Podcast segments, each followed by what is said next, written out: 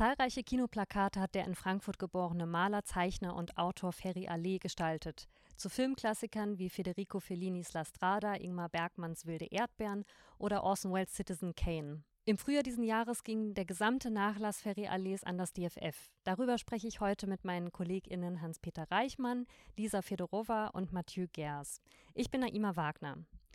Ja, hallo hier drei, schön, dass ihr da seid. Wollt ihr euch einmal kurz ähm, vorstellen? Vielleicht Hans-Peter, einige der HörerInnen äh, kennen dich schon aus anderen Podcast-Folgen. Ja, ich bin äh, seit Mai vergangenen Jahres äh, in Ruhestand, war sehr lange, äh, über 30 Jahre hier im Haus äh, als Sammlungsleiter und Ausstellungsleitung und bin jetzt Berater und kuratorischer Leiter der äh, Fassbinder-Sammlung und immer noch für Akquisen unterwegs im Land. Ja, ich bin Mathieu. Ich äh, studiere noch. Ich bin im Master in Heidelberg, Cultural Heritage. Im Februar habe ich mein Praktikum angefangen hier im Non-Film-Archiv. Und dann ist Simon in Elternzeit gegangen, der sich eigentlich um das Plakatarchiv kümmert. Und dann habe ich ihn mit Lisa als studentische Aushilfe ersetzt für ähm, fünf Monate von Mai bis Ende Oktober. Mein Name ist Lisa Fedorova. Wie Matthias das schon gesagt hat, waren wir die letzten fünf Monate zusammen im Plakatarchiv. Ich studiere Film- und Medienwissenschaften im Master an der Uni Frankfurt und äh, genau. Ja, schön, dass ihr ähm, uns ein bisschen Einblicke in die Archive gebt heute. Ähm, wir sprechen über Ferry Allee und seinen Nachlass. Ähm, zuerst einmal zu seiner Person. Er wurde 1924 in Frankfurt geboren. 2018 ist er mit 93 Jahren gestorben, auch hier in Frankfurt. Hans-Peter, du kanntest ihn persönlich. Kannst du einmal ein bisschen was über sein Leben erzählen? Wer war Ferry Allee? Er war äh, ein echter Frankfurter. Du hast ja schon gesagt, in Frankfurt geboren, ist dann nach Berlin gegangen, hat dann äh, studiert an der Akademie der Bildenden Kunst, ist dann schon Anfang der 50er Jahre oder Mitte der 50er Jahre wieder zurückgekommen nach Frankfurt, hat dann, äh, wir bleiben vielleicht beim Film, hat natürlich als Maler, Zeichner, Grafiker, äh, Illustrator gearbeitet, aber äh, Anfang der 50er Jahre, also wenn ich mich richtig erinnere, 1956 den Werbechef der Konstantin Film kennengelernt, der ihn hier in einer Frankfurter Bar angesprochen hat, ob er nicht auch Filmplakate gestalten äh, wolle. Und das hat er dann äh, nach äh, einiger äh, Zeit des Überlegens getan. Und so äh, sind äh, im Laufe der Jahre eine ganze Reihe äh, Motive entstanden. Ich glaube, in der Sammlung haben wir jetzt 60 Plakate, die er gestaltet hat. Dem Haus verbunden, er war ja, wie, wie gesagt, war er sehr häufig bei Ausstellungseröffnungen aus Interesse am Thema Film und natürlich auch durch die Verbindung zu Hilmar Hoffmann, dem Kulturdezernenten der Stadt Frankfurt und äh, Freund des Hauses. 1995 gab es hier im Haus eine große Ausstellung zum Werk von Ferry Allee und zwar mit dem Titel Plakate und Porträts aus der Welt des Films. Eine Ausstellung, in der wir nicht nur Plakate gezeigt haben, äh, sondern auch Porträts, die er gezeichnet hat von prominenten Schauspielern, Politikern, Künstlern. Mhm. Genau, du hast jetzt schon so ein bisschen umrissen, also ein sehr vielseitiger Künstler und auch eine Frankfurter Persönlichkeit. Ähm, Lisa und Mathieu, wie ging es euch, bevor ihr euch jetzt ähm, während eurer Zeit im Archiv mit ihm beschäftigt habt? Kanntet ihr Ferry Allee schon? Also ich kannte ihn persönlich gar nicht. Seine Filme, die er gezeichnet hat, kannte ich, aber ihn nicht. Mir geht es auch so. Also mir war der Name auch ziemlich neu, ähm, ganz neu. Mir ist dann aufgefallen, dass es in der Konstablerwache, es gibt Zeichnungen von ihm, die vergrößert die Wände verzieren, dass ich die tatsächlich kenne, weil ich regelmäßig an der Konstablerwache bin, aber abgesehen davon war mir sein Name und ähm, seine Arbeit auch neu. Mhm. Hans-Peter, kannst du uns vielleicht noch so ein bisschen Kontext geben? Also Ferry Allee schuf seine Kinoplakate an den 50er und vor allem 60er Jahren. Wie ist denn die Kunst der Kinoplakate in dieser Zeit gewesen? Wie kann man sich das vorstellen? Plakate waren äh, letztendlich, äh, ja, Kunst ist ein hoher Begriff. Äh, es war Gebrauchsgrafik äh, letztendlich, äh, beziehungsweise die, die Plakate wurden einfach erstellt, um Publikum ins Kino zu ziehen. Äh, oftmals, ich, ich hatte die Möglichkeit, mit sehr vielen Grafikern, es waren fast nur Grafiker, der 50er, 60er Jahre zu sprechen. war das so, dass die Grafiker entweder Werbematerial der äh, entsprechenden Verleihfirmen, amerikanische Verleihfirmen, französische Verleihfirmen, englische, bekommen haben und danach gestaltet haben. Bei Ferry Allee durch das Gespräch mit ihm bzw. seiner Witwe ist die Information da, dass er sich die Filme alle angeschaut hat. Das bedeutete, er hat sich die angeschaut, hat dann eine Skizze, wie er das beschrieben hat, gezeichnet auf DIN A4-Blatt drei, vier, fünf äh, Entwürfe, hat es dann äh, dem Werbechef vorgelegt und der hat entweder genickt oder halt Daumen runter. Die Motive waren damals meist gezeichnete, also es waren keine, keine Fotografien, so wie man das heute kennt von den Plakaten, aufgeblasene Standfotos, äh, sondern es waren gezeichnete Szenen oder meist Porträts der Hauptdarsteller.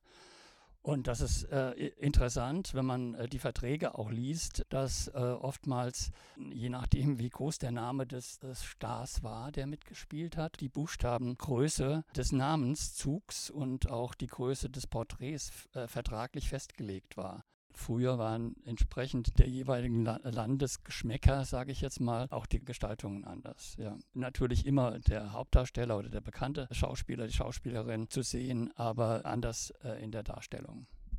Der Grafiker hatte die Aufgabe, sowohl ein Motiv zu zeichnen, zu entwerfen, das Publikum ins angeregt war. Es war ja ein Blickfang an Litfaßsäulen oder an irgendeiner Ausfassade musste also jemanden anregen, nochmal hinzugucken. Mhm. Mathieu und Lisa, als ihr die Plakate zum ersten Mal gesehen habt im Archiv, was war so euer erster Eindruck? Also teilt ihr Hans-Peters äh, Ansicht, dass es sich bei heutigen Filmplakaten um aufgeblasene Standbilder handelt? Ähm, oder wie war euer Eindruck im Hinterkopf behaltend, was ihr so für aktuelle Filmplakate kennt? Mein erster Eindruck war, dass die Plakate von Ferrelli zumindest im Gegensatz zu heutigen Plakaten doch künstlerischer gestaltet sind. Also, dass der Künstler mehr im Vordergrund steht als bei heutigen Plakaten, wo vor allem der Grafiker im Vordergrund steht, die Gestaltung.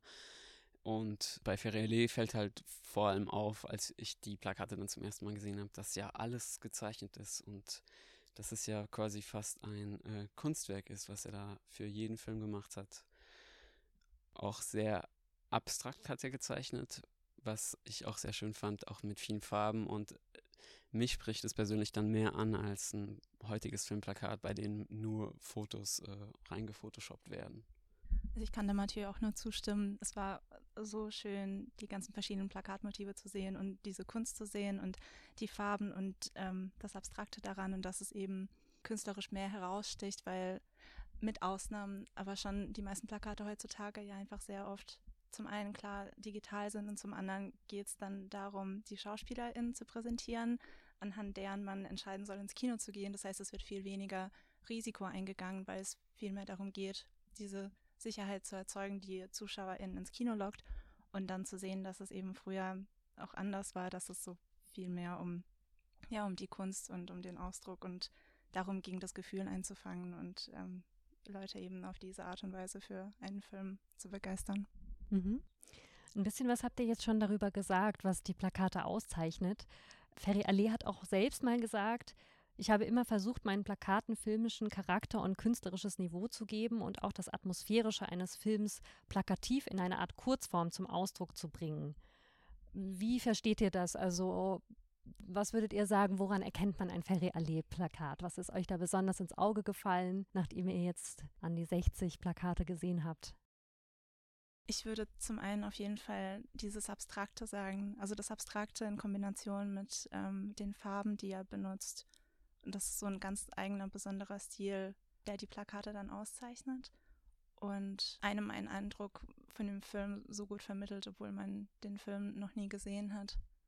Er sucht auch bei vielen Filmen den Film also symbolhaftig darzustellen, zum Beispiel bei Citizen Kane greift dann ähm, eine Hand nach, dem, nach einer Lorbeerkrone und im Hintergrund sieht man die amerikanische Flagge.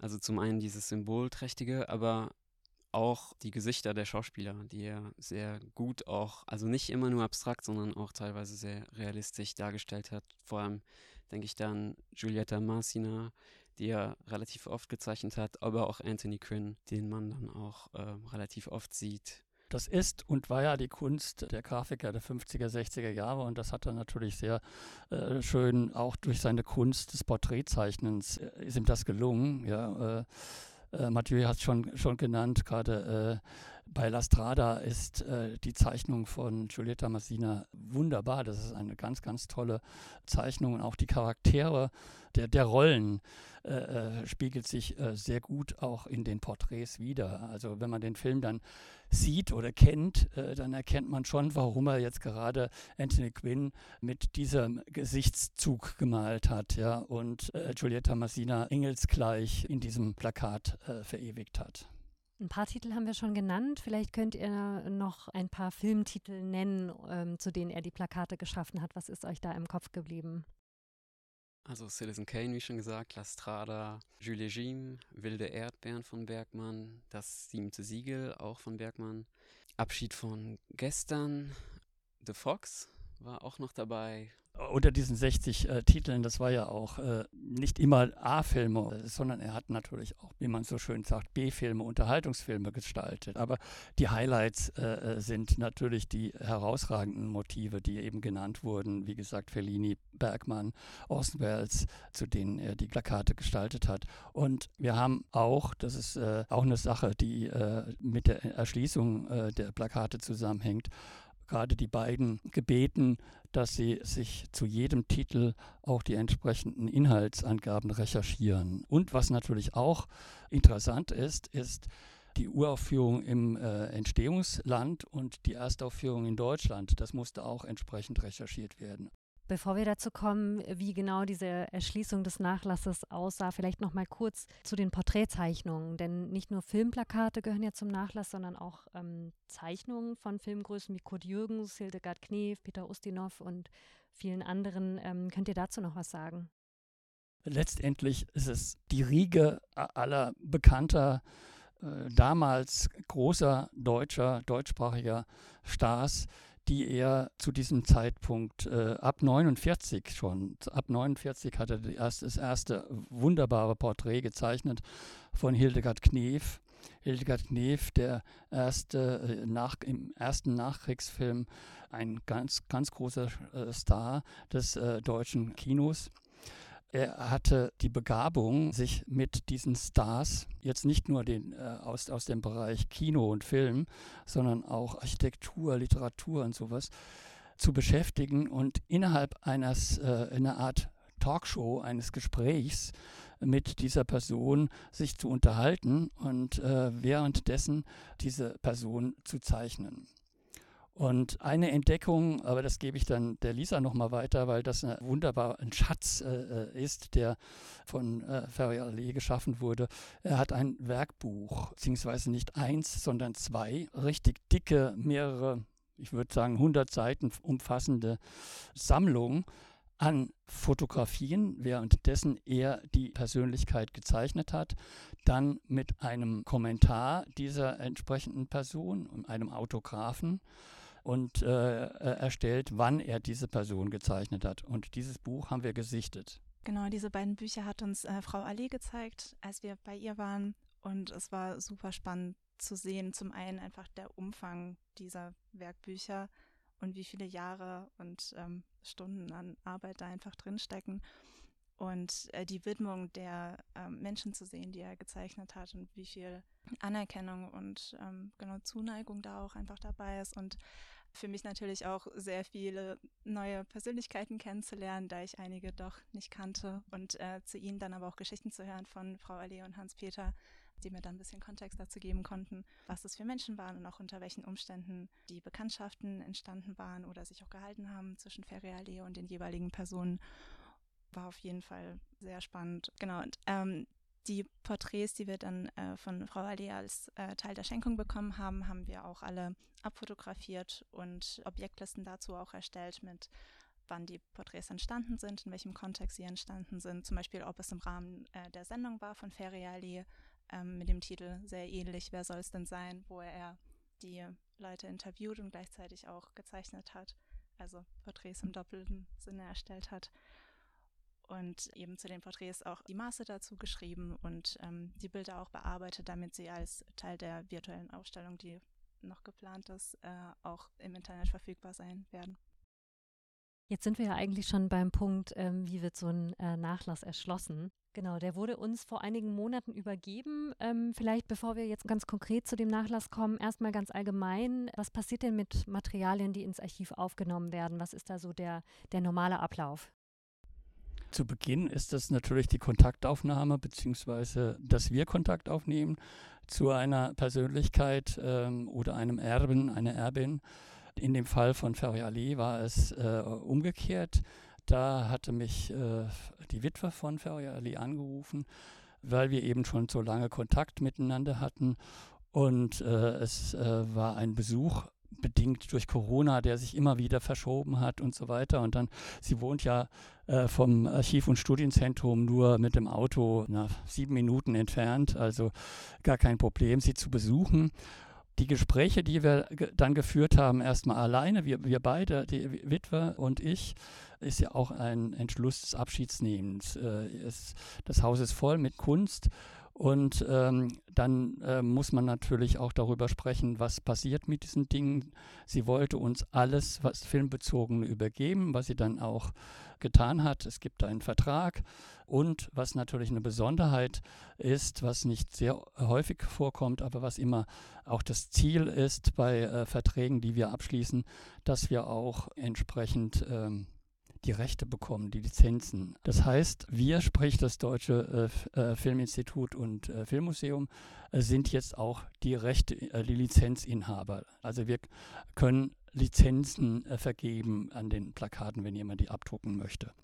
Und diese Plakate waren gerollt, also in einem sehr guten Zustand, weil oftmals sind ja Plakate zum Versand. Mit den Filmrollen werden ja oftmals die Werbematerialien ver verschickt und dann werden sie leider gefaltet. Aber dadurch, dass es ja alles direkt äh, Belegexemplare waren, die er vom Ver Verleih bekommen hat, waren die Plakate, die meisten, soweit ich mich entsinne, waren gerollt, also im 1A-Zustand. Die Plakate haben wir überstellt, gemeinsam mit den Porträts in unser Archiv beim zweiten oder dritten Besuch hatte ich Lisa gebeten, mit mir zu kommen. Und vielleicht kann sie darüber nochmal erzählen, wie sie dieses Haus, dieses Künstlerhaus erlebt hat. Ähm, genau, ich war letztendlich zweimal da und äh, bin sehr froh, dass ich dabei sein konnte, weil es auf jeden Fall ein ähm, besonderes Erlebnis war. Das Haus ist schon, wenn man von außen die Straße entlang läuft und auf das Haus zukommt, auch von außen ist es bemalt und wenn man in das Haus reinläuft, sind auch eben Wände und Decken. Es ist alles bemalt und es ist so schön und es ist so ein warmes, inspirierendes Gefühl, was dabei entsteht. Und das ganze Haus ist auch einfach voll mit Büchern und mit Gemälden und äh, mit Ferialis Arbeiten. Ähm, Frau Allee hat mir auch das Atelier gezeigt, was dann im obersten Stockwerk ist und einfach wie viel, ja, wie viel Kunst und wie viel Arbeit da ist. Es ist so schön zu sehen. Und im Wohnzimmer ist es so ein richtiges Künstlerhaus, Künstlerwohnzimmer auch. Es steht auch ein Flügel mit ähm, auch einfach von Büchern und von Kunst umgeben. Und es ist einfach super inspirierend, da zu sein und ähm, das mitnehmen zu können, miterleben zu können. Ja, das ist überhaupt ein ganz äh, spannender Aspekt an der Archivarbeit, über die äh, wir ja auch schon öfter gesprochen haben, dass man ja auch Einblicke in Leben bekommt ne, von ganz besonderen Menschen. Ist das auch was, was euch ähm, interessiert hat an der Archivarbeit oder was hat euch überhaupt zu uns gelockt? Ich kenne das äh, Filmmuseum, da ich an der Uni Frankfurt studiere und ähm, durch die ganzen Kooperationen, die zwischen der Uni und dem Filmmuseum existieren, konnte ich schon sehr oft hier sein und ich mag sie einfach sehr gerne. Ich fühle mich hier sehr wohl und ähm, finde, es gibt einfach sehr viele coole Projekte und Reihen, die es am Filmmuseum zu erleben gibt und äh, habe mich einfach sehr gefreut über die Möglichkeit, auch tatsächlich da ein bisschen arbeiten zu können und einen anderen Einblick zu bekommen. Äh, ich habe nicht erwartet, tatsächlich einen Einblick in äh, so in die Menschen bekommen zu können, wie es dann letztendlich passiert ist. Und ich bin sehr froh, dass es passiert ist.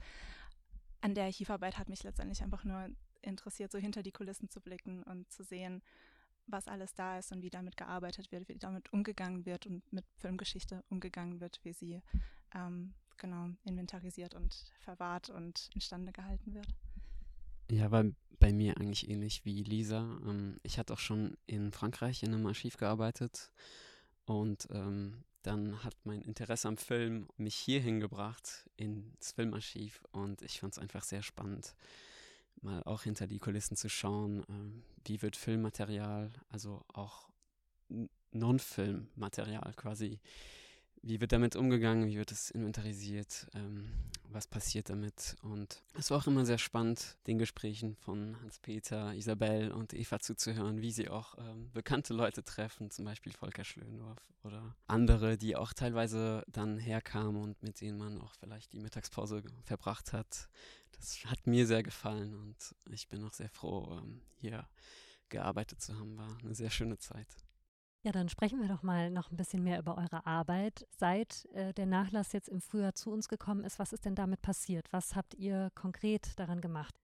Also wir haben erst äh, eine erste Erfassung gemacht. Das war der erste Schritt, zu gucken, was ist da, wie viel ist davon da und ähm, in welchem Zustand das auch alles da war. Und der erste Schritt, den ich dann gemacht habe, war, also den wir dann gemacht haben, waren die Plakate plan zu legen, weil wir müssen die dann später in, in die Planschränke tun. Das hat dann halt schon ein paar Wochen gedauert, bis sie dann schön flach waren. Ich glaube schon so zwei, drei Wochen jedenfalls. Und dann habe ich, ähm, haben wir wieder die Plakate gescannt. Einmal in hoher Auflösung, also 300 dpi. Für äh, die digitale Ausstellung haben wir das vor allem gemacht, die ja dann bald ähm, kommen soll.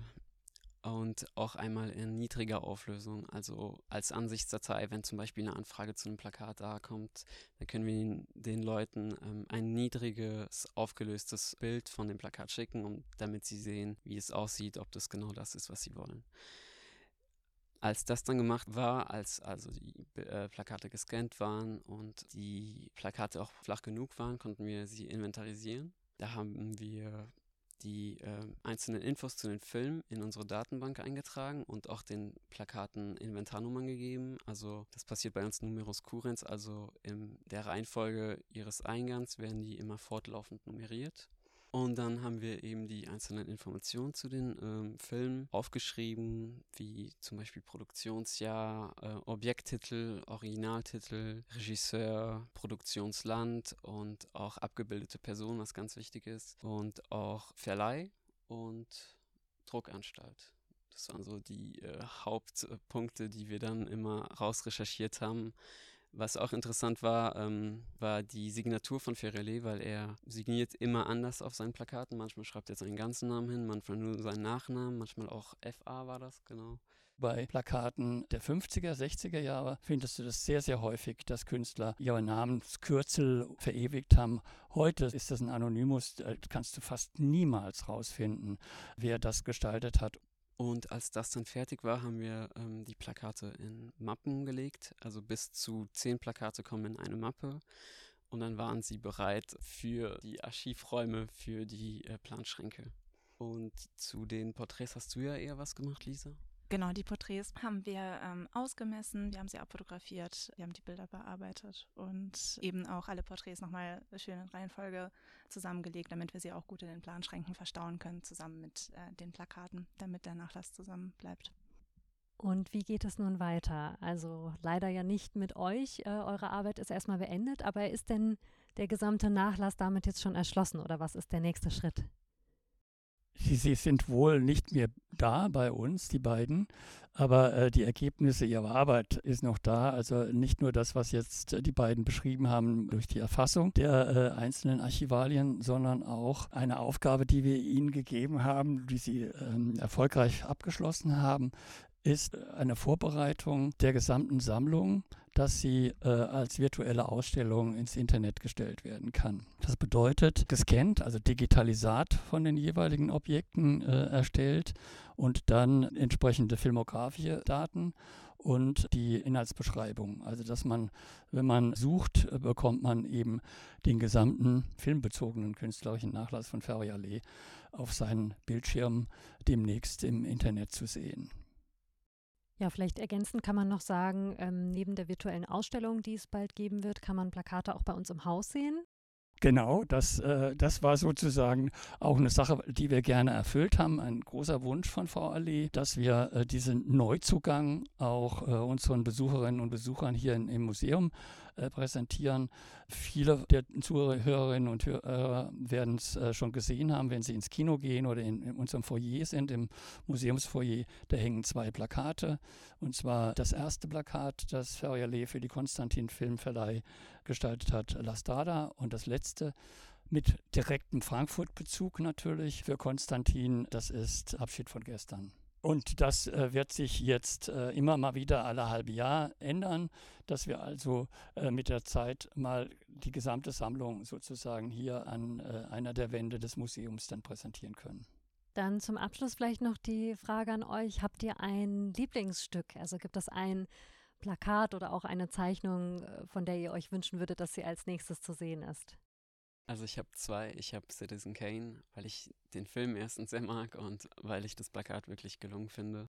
Aber auch Wilde Erdbeeren, da mag ich den Film auch. Und das Plakat ist wirklich sehr schön, sehr farbenreich und sehr, sehr schön gestaltet. Fasst auch sehr gut den Film zusammen, wie ich finde. Bei Wilde Erdbeeren werde ich zustimmen. Das ist auch eines meiner Lieblingsplakate. Und das andere ist das siebente Siegel. Da habe ich den Film leider tatsächlich noch nicht gesehen, aber jedes Mal, wenn ich dieses Plakat sehe, animiert es mich auf jeden Fall dazu, endlich mal den Film anzuschauen. Und ähm, er weckt ein sehr besonderes Gefühl, deswegen bin ich sehr gespannt, dann den Film zu sehen und es mit dem Plakat dann anders verbinden zu können. Dann hat das Plakat ja seinen ganz ursprünglichen Zweck erfolgt, wenn du Lust genau, hast, jetzt ja. den Film zu schauen. Hat sehr gut funktioniert. Ja, dann vielen Dank euch für die Einblicke ins Archiv und in den Ferry-Allee-Nachlass und ja, dann hoffen wir, dass viele auch gerne vorbeikommen möchten, um sich die Plakate anzuschauen oder sie bald dann auch online bei uns sehen werden.